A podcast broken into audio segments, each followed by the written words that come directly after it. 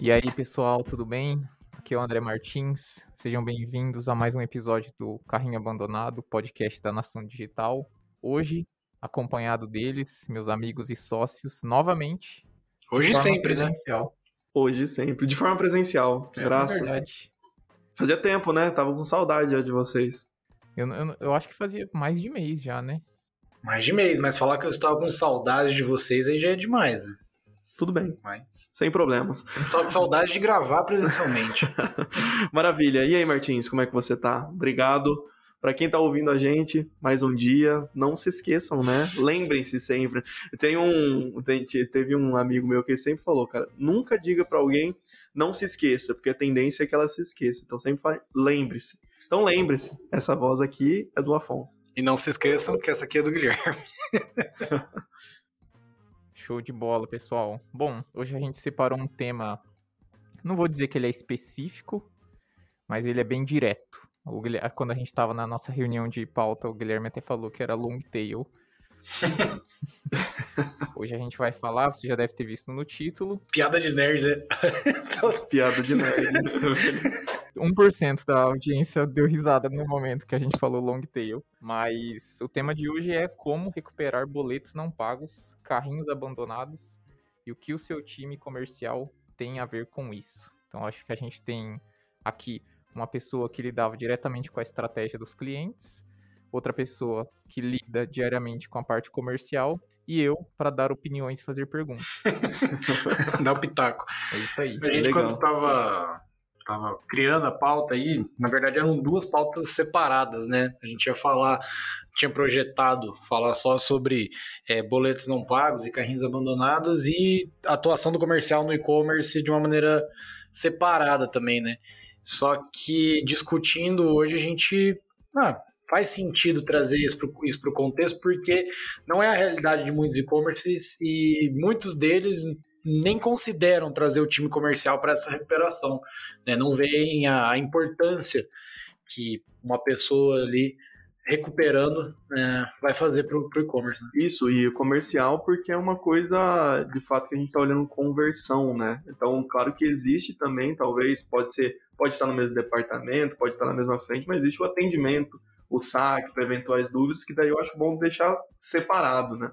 É, não precisa ser um vendedor necessariamente, né? Isso, exatamente. Tem que ser uma pessoa que tem um objetivo que é ali converter, né, trazer essas coisas e humanizar todo esse atendimento, né? Mas também existe a parte de atendimento que daí essa parte de saque, acho que ela atende bem. É, e, não precisa também ser, dependendo do tamanho da operação, pode ser mais uma atribuição do time comercial, né? Dependendo do volume, ainda mais quando você não tem essa estratégia antes. É, e é aquele negócio, muitas vezes o time comercial, ele, pô, recebe uma semana, determinada semana do mês, ou alguns dias, cai ali o fluxo de, de contato para vender.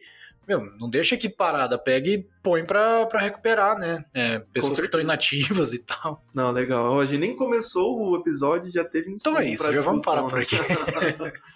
Resuminho. Mas, Afonso, você que é o cara que sempre gosta de trazer o contexto e os dados do mercado, dessa vez eu vi que você fez a lição de casa junto com o Guilherme. Então queria deixar aí na mão de vocês, se vocês, por que que é importante a gente falar sobre isso hoje? Exatamente. Então eu vou, eu vou começar aqui, eu vou fazer esse bate-bola, né, com, com o Guilherme, que ele fez um trabalho de casa muito melhor que o meu, né? Mas vamos começar então por que recuperar boleto, né? Então a taxa de boletos hoje historicamente existe um dado de mercado que é preocupante, vamos colocar assim, né? Que 60% dos consumidores que geram boleto não o pagam. E assim, acho que até vendo todos esses movimentos, né, o boleto ele tem, acho que tem data de expiração, né? Vai acabar ainda mais com a vinda do Pix, certo? É, acho que a gente já abordou isso em outras oportunidades, mas o boleto ele tem uma taxa muito representativa, né? 60% das pessoas que geram boleto não estão pagando. Então, por que que isso acontece, né? Eu vejo muito que a dificuldade de você é, pagar um boleto, né, para quem tem banco digital, por exemplo, você tem um Nubank, você vai pagar um boleto, é um sofrimento se o boleto vem é, digital ali, né? Se ele vem no teu e-mail e você abre para. Trabalhar no Zoom ali, né? Fazer quase um trabalho de Você tem que Photoshop. ficar no dedinho lá digitando, porque o, o- as barras ali, o código de barras não pega e tal. Então já começa por aí. Você tá falando de um e-commerce, muito provavelmente o boleto A pessoa não vai imprimir o boleto e tal. Então já é uma primeira, uma primeira barreira, né?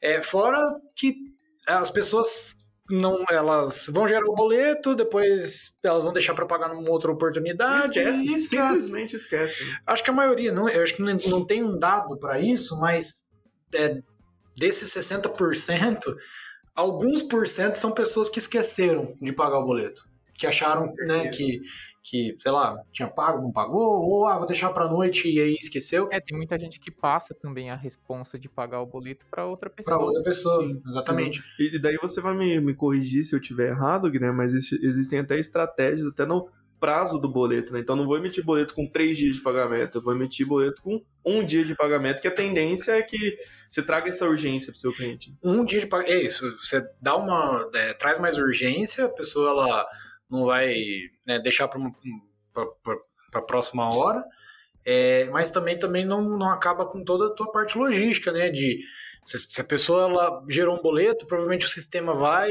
é, bloquear, vai né? bloquear ali o, o, o estoque e tudo mais. Então, você pode estar deixando de vender para uma outra pessoa que tem interesse, né, que vai pagar num cartão, que vai pagar. Eu acho que deve ter eu não lembro se eu já fiz isso, tá? Posso estar me colocando aqui numa posição vulnerável, mas eu acho que deve ter gente que imprime, gera o boleto para reservar algum produto. Se for alguma coisa muito exclusiva, é, sei lá, que tem uma limitação de estoque ali de unidades, a pessoa não tem certeza se ela vai comprar, mas ela vai lá, gera o boleto, justamente por causa dessa trava, depois ela decide se ela vai comprar ou não. Vai que surge dinheiro na conta, né? Nunca sabe, né? É verdade. Então é, isso é um, é um dado preocupante mesmo. E aí tá, né? Se a gente falou que boa parte dessas, dessa porcentagem são pessoas que esqueceram de pagar, então é dever do e-commerce lembrar que as pessoas têm que pagar, né? Exato. Então aí vem N estratégias, né? Que eu, é quero, que, eu, que eu quero chegar lá e eu quero que você traga essas estratégias. Então, mas daí até existe um ponto antes, né? Do, por exemplo, boleto não paga quando o cara já passou pelo processo de checkout, tá tudo certo, né? Mas Existe até um número que é um pouquinho maior, que é preocupante também, que é assim, é uma preocupação constante de todos os gerentes de e-commerce, é o que é qual a taxa de abandono de carrinho. Né? Então existem estudos aí que falam de 69,8%, são mais exatos, mas acima de 70%, né? 77% para ser mais exato é a taxa média global de abandono de carrinho. E por diversos outros motivos, né? Onde 60% desses do maior motivo, ou, desculpa, 60% desses, desse motivo é o valor do frete. Então, 60% dos carrinhos que são abandonados, eles têm como, como razão o valor do frete. Isso é muita coisa, ainda mais no Brasil, né? Que a gente fala que a logística é um desafio. Entra naquilo que a gente conversou naquele episódio sobre onde colocar o preço do, do frete, né? Tá, tá relacionado. Perfeito, é. perfeito, perfeito. E até a gente pode trazer até alguns desafios, né? O tanto que as empresas elas, elas, elas, elas tentam é, passar esse obstáculo que é a logística no Brasil, né? Então, não é à toa que Mercado Livre tem frota de avião hoje. A gente tem um cliente de colchões que, assim, é uma marca, ele possui lojas físicas e ele usa, usa essas lógicas como CDs, né, de distribuição, tem uma frota própria também de caminhão, então tudo isso ajuda, ele consegue entregar o Brasil todo num frete grátis, né? Então, vai muito da. Mas daí a gente já tá entrando em outro. É, vai né? voltar no outro podcast. é, pra, pra, resumir, se o carrinho abandonado não fosse uma realidade relevante, talvez nosso podcast teria outro nome, né? Exatamente. Então, 60% dos abandonos por conta do frete, é 28% por conta de checkouts longos e complexos, então é aquele checkout que, que você se sente desconfortável, né, para fazer a conta. É, o nome da minha mãe. É, mudar. louco. Vai... Tem um monte de dado para pôr. Velocidade, cara. Tipo, uma, uma das coisas que a gente tem que considerar é que boa parte das conversões, elas vão vir de mobile, né? Mobile, mobile. Já ouvi várias, acho que é mobile, né? Que tem a gente tá no Brasil, fala é, mobile. Mobile. é, então, cara, se você não tem uma, uma, uma experiência legal em, seu em smartphone, como é que, que a pessoa vai converter de forma fácil? Tem um puta pop-up no checkout, é. porra, né? É, e aí, só para terminar, acho que os dados já que eu tô falando, 19% por falta de, de confiança e segurança. Isso. Né?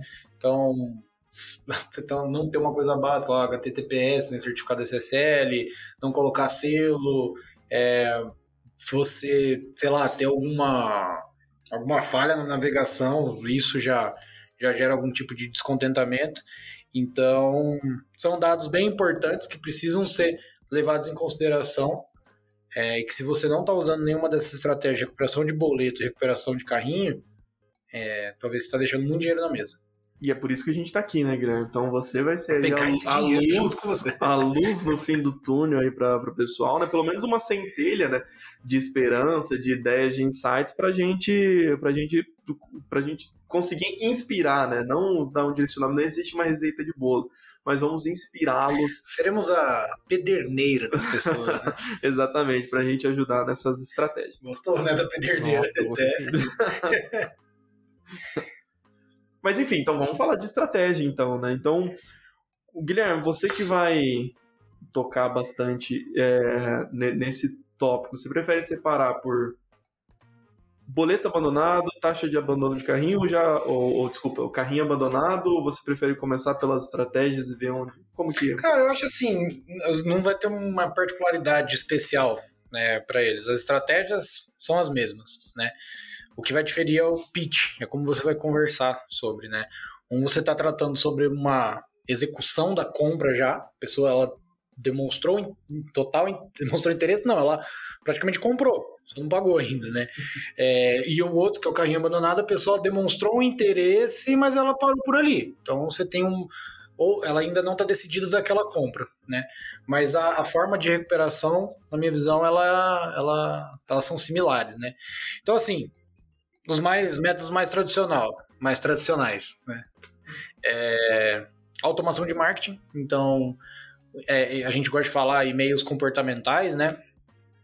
Então, fluxos de recuperação de carrinho, três e-mails, né, deu uma hora do abandono do carrinho, uma hora não, meia hora do abandono do carrinho, já manda um e-mail, deu duas horas, se a pessoa não abriu esse primeiro e-mail, já manda outro, um dia, 24 horas depois, manda um último e-mail com cupom, com todos os gatilhos mentais possíveis, e aí é a sua última chance de conversão. Tende a converter bem, tende a converter um cerca de 30%, tá? Posso te fazer uma pergunta? Eu acho que essa é uma dúvida que já surgiu para mim, né? É, o carrinho abandonado por e-mail, a pessoa precisa estar na sua base.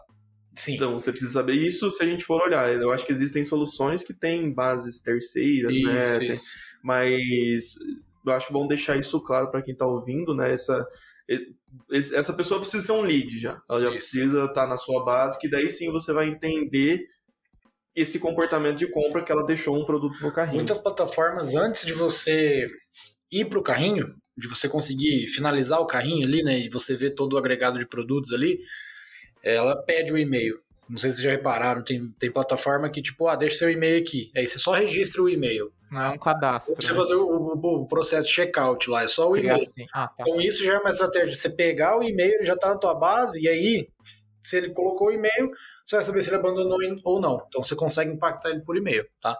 É, mas sim, ele precisa estar na tua base. Ou você ter alguma integração com CDP, bases terceiras aí, para ver se aquele lead está em outras bases terceiras e aí você conseguir fazer uma comunicação para ele, mas é possível.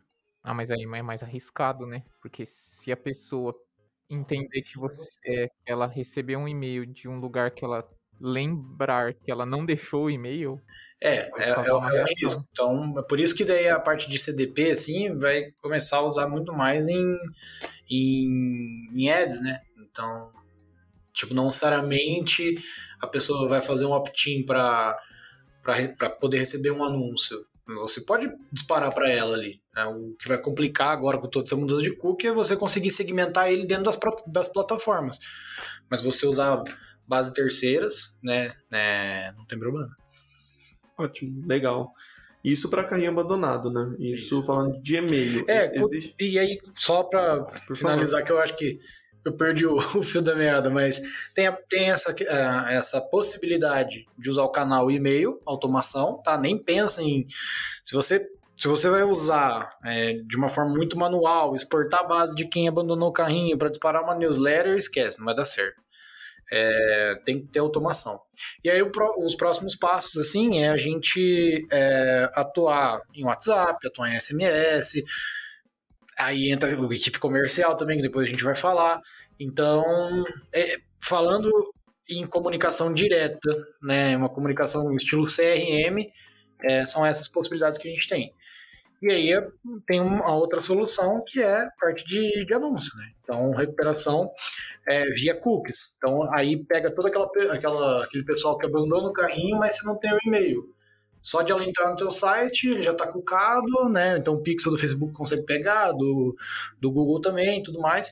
E aí você já consegue reimpactar. Você cria uma lista de pessoas que abandonaram o carrinho e aí não vai ter muito essa sequência lógica do e-mail. É cupom, desconto, é como se fosse a última comunicação que você tem, a última oportunidade. E vai impactar até, até o tempo ali que você achar que faz sentido. Tem anúncios, né, de, de carrinho abandonado que são muito legais, muito criativos, né? Eu acho que eu tava deixei um por, por, por querer, né, para justamente a gente ver isso no nosso site né? pela, pelo hobby, né, num site pra gente para para eu ver como é que era Seu essa comunicação. Carrinho, né? Meu hobby é abandonar carrinho, exatamente. E daí era um site de camisetas, né? Daí de repente chegou lá um anúncio para mim dentro do Instagram, você deixou cair isso aqui, né? Pessoa com uma camisa assim, claro que daí não mostra nada assim, não era a camisa que tava no carrinho, porque daí é personalização ao nível extremo, né? Assustador. Assustador, mas assim, foi, foi bem bacana. Você mandou um para mim esses tempo atrás no, no Instagram, que era um carrosselzinho, tipo, motivos para você comprar comigo. É, e era um carrossel, você tinha cinco motivos, no final tinha um cupomzão de desconto, bem legal. Ô, Guilherme, eu acho muito bacana você trazer essa parte de ads, cara, que assim, uh, eu, uh, é uma das grandes discussões que eu tenho assim com, com, com os e-commerces que eu converso, com quem está começando, com quem já é maduro, porque o, o, é, é, muito legal você ter todo o cuidado, a parcimônia e responsabilidade de ter campanhas, é, uma, uma, uma estrutura de mídia. Né? Então a gente sempre fala, cara, você vai trabalhar mídia, mídia não é só fundo de funil, né? Como acham que é. Trabalhar conversão, conversão, conversão. É você trabalhar numa visão holística. Eu sei que eu estou entrando em outro, em outra discussão aqui, mas eu queria trazer essa reflexão também, que eu gostaria que você agregasse, mas assim, entender que existem anúncios onde você vai gerar tráfego, você vai gerar awareness. Você falou, a gente falou ali no começo do, de, que das, dos motivos para as pessoas abandonarem carrinho é a falta de segurança, confiança. Então você fazer anúncios. Sabia que eu sou ouro, EBIT, prata, EBIT, sei lá, eu tenho selo Reclame Aqui, enfim. Então a gente fazer essa, essa mescla dessas estratégias justamente é, para a gente criar essa campanha de mídia, entender que tem campanhas topo, meio e fundo de funil. E por que, que eu estou falando isso? Porque no fundo de funil, a gente sabe, porque a gente vê estratégias aqui que a nossa equipe de, principalmente de social ads traz, uma das, um dos objetivos é a conversão, mas a conversão não é compra, é adição ao carrinho. Justamente para a gente fazer essa estratégia, porque quando a gente fala de anúncio, isso é um anúncio, pô, você vai estar tá dando insumo, incentivos de compra para a pessoa. Então é um anúncio que converte para caramba. Então eu achei muito legal a gente trazer essa reflexão de ads, porque talvez você não precise olhar para a conversão final, você olha para uma conversão que é adição ao carrinho, um evento, né? Que é uma adição ao carrinho, isso daí já te dá muito insumo para você criar essas estratégias. É, eu acho que a lógica ela, ela, é a mesma de um funil de marketing. Você vai ver o seu tráfego, você vai ver quantos é, viram leads, e depois quantos que viram clientes e quantos que recompram. Né? Quando você tem uma estrutura de, de ads, é a mesma coisa. O processo de checkout no e-commerce ele tem cinco etapas. Então, se alguma dessas etapas está com pouco fluxo de usuários, você tem que aumentar ali, né? Não é só olhar lá na conversão final. Antes da pessoa comprar, ela precisa pôr no carrinho, ela precisa visitar produto, ela precisa entrar no teu site, ela precisa engajar com você em rede social, e-mail, várias outras coisas. Então, é, às vezes é um olhar assim de trás para frente, né? Que, que o e-commerce precisa fazer para conseguir de fato obter sucesso em todas essas frentes. Ótimo, legal. Gostei dessa discussão. Excelente. E daí, isso a gente está falando de, de carrinho abandonado, né, Guilherme? Então, acho que a gente, você trouxe aí o ponto de da gente automatizar tudo isso, né? Porque quando a gente fala em e-commerce, a gente pensa que os e-commerce querem crescer, querem ter volume, então não consegue ser tão manual, talvez, assim, um, esse processo. Então, automatizar ali por meio de CRM, e-mail e por meio de anúncios, né?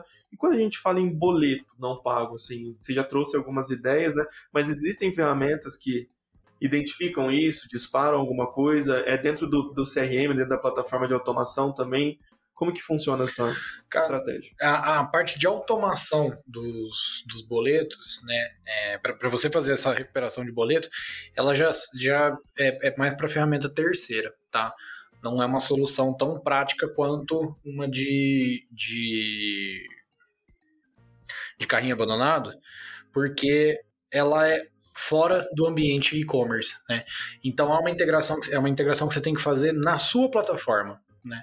Então, acho que a, a, que, eu, a que eu me recordo é Enviou, se não me engano, e eles integram é, com a plataforma direto, e aí lá na plataforma eles vão identificar os boletos que venceram, e aí vão soltando comunicações. E aí, nesse caso, é, é e-mail também. Então, você tem ali três cadências, só que o pitch é totalmente diferente, né? A pessoa, igual eu disse, ela já comprou, só falta ela pagar. Então, é entender se está tudo certo, se precisa de alguma ajuda, tudo mais. Lembrar que o boleto está para vencer, que ela ainda não pagou. E, e ali analisar a conversão. Tende a ser um pouco mais baixo do que de carrinho, tá? A conversão de boleto ela não é tão alta, 30%. Ela é um pouquinho menor, 15, 20. Ah, legal, entendi. E daí tem, então, tem essas plataformas terceiras, essas ferramentas terceiras, e tem algumas plataformas já que nativo tem isso, né? Você sabe? Tem, é, não, tipo, você pegar algumas soluções VTEX, tem tem algumas, não é skills, mas alguns plugins ali que, que dá para fazer pela própria plataforma. Mas normalmente não é tão atrativo, assim, não, você não tem tantas possibilidades de trabalhar e ser atrativo. É, a ferramenta terceira dá mais solução, porque não, não é a principal vertente da plataforma. Tipo, a VTEX, a, a outras, a, a Tray, elas não nasceram para recuperar boleto e carrinho. Eles têm lá, tipo, eu tenho. Se quiser usar, usa. Aí tem ferramentas que nasceram para isso e dá muito mais possibilidade e muito mais conversão. Excelente. Show de bola. Bom, daí eu acho que a gente trazendo esse, esse, esses tópicos, né, então você trouxe aí dois caminhos que acho que são os, os, mais comuns e o que a gente consegue usar, né, que a gente consegue ter toda essa inteligência. E existe um terceiro caminho que daí eu acho que a gente entra num, numa, numa outra esfera de, de experiência, principalmente de humanização, né, que é justamente você usar pessoas para fazer isso. Né? Então é aí que entra um time comercial, né? É, então, assim, eu acho que o principal objetivo de você colocar uma pessoa é você conseguir trazer essa, essa experiência, cara. Imagina o e-commerce ligando pra você. Já viu aquela propaganda do Itaú que estão fazendo agora? Ah, mas parece que eu tô conversando com um robô. Ah, mas é legal conversar com o robô. Ah, mas eu prefiro conversar com um humano. Aí agora o Itaú tá dando solução de saque. Você falar com um robô ou você falar com, com um humano. Acho que é basicamente isso. Legal, é, exatamente. Nossa, e, e, e é totalmente diferente. Você não espera né, que alguém ligue e fala, nossa, caramba, vocês me ligaram. Né? É, ainda mais quando a gente vive numa enxurrada de ligações telefônicas automáticas, né? Que acho que foi uma das coisas que mais deixou as pessoas de saco cheio. É quando é uma ligação e, a, e eles se esforçam para que pareça uma pessoa falando. Só quando você responde e vê que não tem um retorno, que você entende que não é outra pessoa. Só, eu tive uma, eu tive uma experiência bem legal com a Vans. Né? Eu, eu comprei lá pro, pro meu pai de aniversário, no começo do ano. E... Meu pai usa Vans? Meu pai usa Vans. Nossa. Meu pai tem um bigode gigantesco. O pai dele tem 28 anos. É.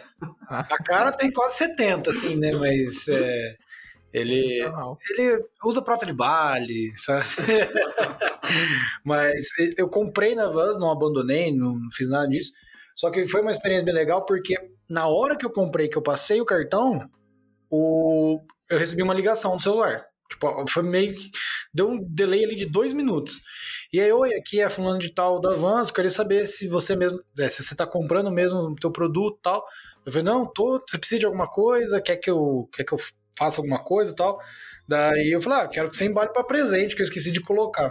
Ah, então eu tô mandando um e-mail pro pessoal lá do não sei aonde e vai do, vai do jeito que você quer. Então, tipo, é uma experiência bem legal. Eles fizeram isso provavelmente com, como sistema, sistema antifraude, né, para saber se, se o Guilherme existia mesmo. Mas é o início de uma experiência com a loja, com a marca, né? Então. É, e, e o impacto que isso pode dar nas próximas compras, não dá para você medir, né? Por exemplo, se alguém da Vans estiver ouvindo, saiba que a ligação fez o efeito da gente estar tá falando sobre isso agora. É. Né? A audiência que a gente tem né? Transmitir para o mundo. Todos vão comprar Vans agora. Não sei. Cupom? Qual é o cupom? É, Guilherme Não, 10. E, é, e, é muito legal isso. Nossa, que, que massa a gente tá falando sobre isso, porque a gente tava aqui para falar justamente de carrinho abandonado, de boleto não pago, mas olha só as ideias que já surgiram, né? Então, existe sim essa parte de fraude, né? E daí tem a parte que pode estar dentro da própria Vans, ou existem soluções, né, que... que tem empresas terceiras. Tem empresas terceiras que fazem isso, né? E assim, nesse momento que a pessoa ligou para você, cara, será que o Guilherme está comprando? Será que não é nenhuma fraude? O cara poderia ter feito um upsell para você. É. O cara poderia, ó, oh, lá para presente, tá bom, é, tem esse valor a mais, ou você manda uma meia também. Faça um lá. pix aqui, ó, mais 600 reais, você ganha mais um tênis. É, então, faz mais alguma coisa, pô, já tá aí uma ótima estratégia, mais uma, um motivo para você ter alguém olhando é, e, e, assim, não tem aquela eles não eles fizeram a ligação e nunca mais falaram comigo por WhatsApp, eu recebo as comunicações por e-mail e tal, mas por WhatsApp nunca, assim, porque não foi uma preferência minha, acho que até tem a, a, a condição, você aceita receber é, oferta, é, oferta, mensagem pelo WhatsApp? Eu coloquei não. Sim. E não recebi de fato. Excelente, ótimo. Então, é, a gente olhar para essas outras esferas e entender o seguinte: né? então tá, vamos humanizar, mas entender que isso daí, assim como tudo no comercial, comercial não é tino, não é, nossa, você nasceu para ser comercial. Não, comercial é processo. Então, existe um processo, existe um pitch, existe uma cadência, existe um discurso já pré-alinhado. Você vai, ligar, vai conversar com o Guilherme, você vai ligar para quem está comprando e vai falar isso e vai oferecer isso e sequência, e dar, sequência nisso. Né? Então, entender que é um processo que essas coisas elas precisam ser previstas, né? E, e como tudo, tudo que a gente fala, né, tudo depende, é tudo teste, né? Da gente entender tal, o que está funcionando, o que, que não está funcionando. Por que, que a gente traz essa parte de processo? Porque no final das contas, como você falou, Guilherme, fazer esse jogo de trás para frente, que tem etapas, e essa etapa se tiver pou, pouca gente em tal etapa, a gente precisa crescer ali. Quando existem essas premissas, quando a gente começa a entender isso, vira um jogo de número. Então, quantas ligações eu preciso fazer para recuperar um boleto não pago? Quantas ligações eu preciso fazer para ter esse, para recuperar esse carrinho, né? Quantas, de quantas ligações que eu faço que eu consigo aumentar meu ticket médio, eu consigo fazer o upsell? E daí a gente começa a pensar em outras vertentes, né? Tipo NPS. Cara, você ligar, perguntar para alguém o que, que ela achou da compra, é, dar, um, dar um, sei lá, eu vou te dar um cupom de 10% para uma próxima compra e eu vou te mandar uma pesquisa. Você, precisa, você responde essa pesquisa, você vai usar essa prova social no seu site, você vai fidelizar uma pessoa, ela vai comprar de novo, cara, com uma ligação. Isso é muito rico. Né? É, se a gente fizer um link com aquele nosso episódio do fim dos cookies, é, é um exemplo prático de criação de dados próprios, né? Esse tipo de dado que você coleta ligando, pesquisando nos seus próprios clientes, nesse caso, para recuperar boleto e carrinho, é first party dados. Sim. Rolou começando em inglês, terminando em português. É, eu... mas, mas, é, mas é uma questão também, tipo, beleza, os dados estão aí para a gente conseguir quantificar, tentar fazer uma análise bem aprofundada, mas esse tipo de, de, é, de ação, de, de, de interação, te dá dados qualitativos que às vezes você não vai ter uma percepção vendo o número, né? Você vai entender pela voz qual é o perfil do teu às cliente, um comentário, pela troca né? de ideias. Um comentário já vai modificar a estratégia da, da né? empresa. Então é muito importante ter isso, ter esse contato, porque senão você vai ficar lá baseado nos dados, que é, porra, é, é parte primordial, mas você perde aquela parte lúdica de, cara, como é que é seu cliente? Fala para mim, como, como que você vê ele? Ah, é um homem de 23 anos, mora em Maringá tal. Tipo, não, beleza, mas como que ele é? Quais são os comportamentos? O que, é que ele gosta de fazer? Isso aí você não tem dado, né? Só você mandar uma pesquisa super específica, né? Então, é, é muito importante ter esse, esse tipo de, de tratativa. Sem dúvida, né? E além do NPS, eu pensei aqui em outras como estender essa ação comercial para outros objetivos, né? A gente vê sempre prêmios, né? Então a gente tem alguns clientes concorrendo a prêmio do Reclame Aqui, Prêmio Ebit, pode ser uma ótima estratégia, você pedir voto e falar, cara, se você votar eu te dou um cupom. Vale é, food. Não vale, vale alguma coisa, enfim. E até estratégia de fidelização, né? De você ligar, entender como é que foi tudo isso, para promover a recorrência e para você aproximar, né? Novamente. Tudo é automático, a gente está acostumado já a chegar no e-commerce, fazer o processo sozinho, self-service. Quando você recebe uma ligação, você aproxima. Eu já tive isso com, com, uma, com uma empresa, nunca esqueço, cara. Comprei um negócio, chegou assim, e a Milena ligou para mim, ó, lembro o nome dela até hoje. E hoje eu ligo a marca dessa empresa, esse e-commerce, com a Milena, que ela ligou para entender como é que foi meu processo de compra, houve um feedback que foi super gente boa. Então. Você não ganhou patrocínio pra você? Não falar. ganhei, não ganhei nenhum cupom, cara. Verdade. É. Vou ligar pra Milena. Mas enfim, eu trouxe algumas dessas ideias, né? Vocês acham que tem alguma outra coisa que dá para usar, assim, a força comercial, além desses pontos? Acho que daí é criatividade, né? É olhar, às vezes, para uma situação específica. É, tipo, aí eu acho que vai Até muito. pesquisa de público, né? Pesquisa de persona, de É. novos produtos, talvez. Eu acho que vai muito daí, falando comercialmente, né? Vai muito da, da, da complexidade do produto. Então, se eu, por exemplo, a gente tem um cliente aqui que tem um produto que assim, ele não tem um ticket médio caro, mas é um produto complexo por conta de tamanho, vestimenta tal. A gente entende que no e-commerce é um pouco complicado da, da venda acontecer, a pessoa vai ter muitas dúvidas. Então, não só um chat do lado, talvez alguma, um- algum outro tipo de ação, tipo compra pelo WhatsApp, ligação para a gente falar sobre o produto, né, equipe de saque e tal, é, ativa ali no, no, no- no e-commerce, pode facilitar bastante. Né? Você vai ter um índice de rejeição menor. Perfeito. E daí eu queria até abrir uma outra discussão, abrir e já fechar, né? Uma, uma outra discussão, que é assim, o que a pandemia forçou, né? A, a gente tem que pensar, aqui a gente está falando de modelos de negócio e-commerce que tem times comerciais, mas a gente tem que pensar que existem outros modelos de negócio que vêm do offline, que tem time comercial para atender em loja, para fazer, sei lá, é, vendas porta a porta, venda por telefone, que daí quando surgiu o e-commerce, talvez o e-commerce era concorrente deles, roubava a comissão, né? A gente teve isso no caso com o cliente. O que, que a gente fez? A gente integrou, né? Justamente, o marketing tenta recuperar um carrinho, o marketing tenta recuperar um boleto não pago, se não dá, passou pro comercial, né? E faz essa, essa, essa estratégia a quatro mãos. Se não me engano, a Farm, todas as vendedoras, elas têm cupom de desconto ali pra, pra daí, então, você manda, você tem uma cliente que é fiel, né? Porque pô, esse- é, é, essas lojas, elas fidelizam muito, né? Você vai mandar, não precisa ver aqui na loja, ó, chegou esse vestido aqui, Usa entra no cupom site, usa meu cupom, pronto, maravilha. Então é você entender, né? Como é que a gente faz isso casar? Como é que a gente E faz aí- jogar junto? E isso ainda força, entre aspas, a sua equipe de venda a se dedicar mais ao teu cliente, né? Porque antes você estava acostumado de receber na loja, de atender ali, agora não, cara, se beleza, as pessoas podem vir na loja e posso ganhar minha comissão, ok, mas eu tenho que ter um relacionamento com, meu, com meus clientes para eles continuarem usando o meu cupom lá no site da Farm, Exato. né? Então você vai ter uma troca de ideia, perguntar, e aí como é que tá? E aí vem isso que o Afonso falou na, na primeira fala dele. huma- humanizar a relação de marca é, com, com o consumidor. Nossa, com certeza. Eu tô em choque aqui com esses comentários. Isso que a gente nem tomou uma cerveja Isso, antes a gente de tentou uma cerveja, né? In- Infelizmente ou felizmente, nossos podcasts são gravados depois do meio-dia. almoço. então, mas enfim, o... e a gente vê esse é um desafio muito grande né, do, do comercial de indústrias, né? Então, indústrias, assim, tem conflito de canais, tem e canais não só de distribuição e tudo mais, mas principalmente canais. Meu time de vendas e e-commerce é um, é um embate, né? E não, não precisa ser assim.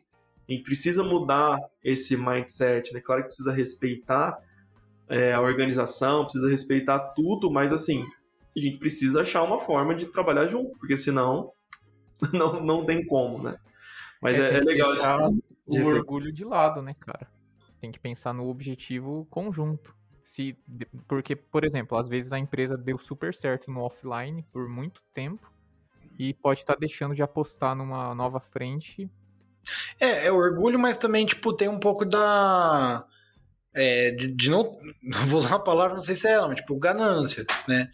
É, a empresa também tem que é, beneficiar os vendedores, a equipe Claro. de venda, ela dá uma porcentagem para ela. Porque se simplesmente ela entender que ela quer o e-commerce para acabar com o time de vendas, para tirar representante, para tirar vendedor, Tirar custo. né? tirar cu- aí, aí realmente. verdade. É. Isso aí é um impacto gigantesco e que a equipe não vai querer usar o e-commerce, ela não vai querer é, que aquela, aquele canal evolua. Putz, verdade.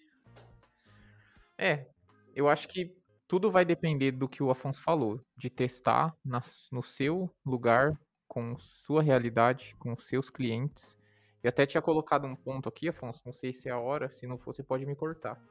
Que é sobre benchmark, né? A gente sempre fala, sempre traz dados de mercado, mas nesse caso que a gente está falando de uma coisa tão próxima entre a empresa e o cliente, é uma ótima oportunidade para você criar seus próprios benchmarks. Então, ah, tem uma equipe grande, 10, sei lá, 50 vendedores que estão nessa função de recuperação, eu posso muito bem fazer um levantamento ali simples, quantos deles ativaram esse mês, quantas ligações eles fizeram, quantos boletos eles recuperaram, e entender, ah, a minha taxa de recuperação com essas estratégias é tal.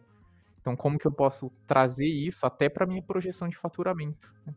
É, e... e ver se existe viabilidade, né? Tem que viabilizar. Sim. Faz sentido? Não faz sentido para minha operação? Exato. Você, faz, você vai ter que é fazer pra... o, o ROI, do, o ROI do, do, do time comercial para recuperar carrinho. Se não tá valendo a pena, né? É, e aí você vai afunilando, né? Você tem que entender é, quanto que tua equipe recupera. Aí, por exemplo, é, qual é o período do mês que mais se recupera? Como que está a evolução mês a mês? Se tem alguma estratégia específica que, que foi feita e teve uma evolução ou uma queda? E entendendo e olhando para isso, né, não como um indicador principal, como talvez um KPI mesmo, né, do e-commerce, mas um norteador para ver se a coisa tá fech... se a conta está fechando, né? Isso. E entender até o comportamento de, de compra, né? Quando a gente fala em trabalhar a quatro mãos, até time comercial, barra e-commerce, entender que o comportamento de compra hoje ele é híbrido, né? Então, existem até estudos que falam 51%, 50% das pessoas procuram online e visitam uma loja para comprar e compram off, né? 44% procuram online e compram online. Então, esse é um comportamento de compra. E isso, hoje, isso assim, é uma coisa que acontece. O que, que a gente vai fazer? Até a tendência a diminuir, né, cara? Porque é essa, essa, essa questão de você ir para o físico não estou falando que vai deixar de existir, mas eu acho que é uma, é uma tendência de queda, porque, primeiro, pela praticidade e pela disponibilidade de produto. Tipo, tem coisa aqui em Maringá, que é de onde a gente está falando, que eu não consigo comprar em Maringá. Whiskies, por exemplo. Você tá falando que a gente mora na roça, cara? Quase, bem próximo dela. É... Mas, por exemplo, você quer comprar um whisky bom, diferente, um Macallans, você não encontra aqui. Talvez vai encontrar, Mercadão ali deve ter. Mas vai ser num único lugar, talvez não tá no melhor preço, entende? Condições são muito diferentes. Diferentes. Eu corto meu. Essa, Não, o pior é que o Guilherme fala, ninguém repara. Ele mesmo já chega. É, depois, depois daquele que eu falei, poucos mais bom. Mas então eu acho que é isso, né? A gente tem a essa disponibilidade de produto aí, isso que a gente tá falando de Maringá, uma cidade grande. Em outras, cara, é, tem muitos. É um cenário completamente diferente. Eu, eu uso muito o exemplo de Curitiba. Né? Eu fui alguns meses atrás para Curitiba e fui no restaurante japonês e tomei um saque. E para mim, saque é aquele saque que tem de mercado aqui. Não tinha muita possibilidade de saque, né? Talvez no Japão tenha muito. E nesse restaurante, cara, tinha uma carta de saque. Não tinha carta de 20, tinha carta de saque. Tinha, sei lá, mais de 30 saques lá. E, meu, descobri que é a melhor coisa do mundo um saque. É gostoso, não dá ressaca. Você pode tomar cinco garrafas de saque, que você acorda zero bala no outro dia. E vai achar aqui em Maringá para comprar? Não tem. Mas lá a loja que é, um restaurante lá ele, ele recebe, né? O fornecedor dele é uma loja lá de Curitiba, tem um e-commerce que eu consigo comprar o saque do cara. Então, vai, eu acho que é uma tendência de queda. Para produtos que vão ser considerados digitalmente como commodities, roupa, não sei o que, né? Tipo acessórios, calçado, chuteira, isso aí talvez acho que vai continuar. Mas produtos de nicho, isso aí é muito complicado. É, até imagina a pessoa que quer se aventurar no saque, ela ter um, um processo de compra é, assistido.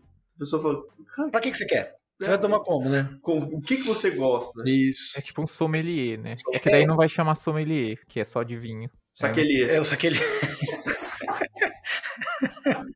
Mas todo mundo vai achar que a gente tomou cerveja na hora do almoço, tá? Mas é. Lá na loja, a experiência foi exatamente essa. Porque você chega, pô, como é que você vai. No, com o vinho ainda você tá olhando pro produto, lendo a uva, desse tem mais ou menos uma noção, região tal. Você vai dando um chute ali, né? Agora saque tá tudo escrito em japonês, como é que você vai, vai entender? Aí tem um cara é, lá. É aquilo que você falou lá da loja, acho que era da Louis Vuitton, que você comentou uns episódios atrás, que eles estão reorganizando a experiência na loja para ser uma parada incrível, totalmente diferenciada agora, né? Daqui para frente, nesse momento. E, putz, eu não tenho condição de viajar pra França só para ter essa experiência incrível. Se eu quisesse comprar, eu queria ter a opção de comprar no site, igual você falou. Exatamente. Senhores, extremamente satisfeito com essa nossa discussão. O que, que vocês acharam? Eu tô muito satisfeito. Acho que a gente Eu acho que essa discussão, cara, ela vai ser a pederneira para a próxima. concordo com você, Afonso. Acho que foi um episódio muito bom. É, e é isso. No, nos vemos no, no próximo. É isso aí, pessoal. Foi da hora. Eu acho que a, a minha voz, a nossa voz vai ficar um pouco estranha porque a gente tá de máscara. Mas foi muito bom voltar a gravar presencialmente. E a gente se vê numa próxima. Se a minha voz parecer de texano, caipira, é por causa da máscara, tá? É, isso aí. É isso aí, pessoal. Obrigado para quem nos ouviu até aqui. Espero que é, a gente tenha dado alguns insights, tenha trazido essa reflexão para. Nossa, eu preciso realmente apostar em humanizar meu atendimento, humanizar toda essa parte. E para converter, né? Querendo ou não, para converter, para fidelizar, para gerar valor para o meu cliente acima de tudo. Beleza? Precisando de qualquer coisa, contem com a Nação marketing.nação.digital, comercial.nação.digital. Estamos à disposição.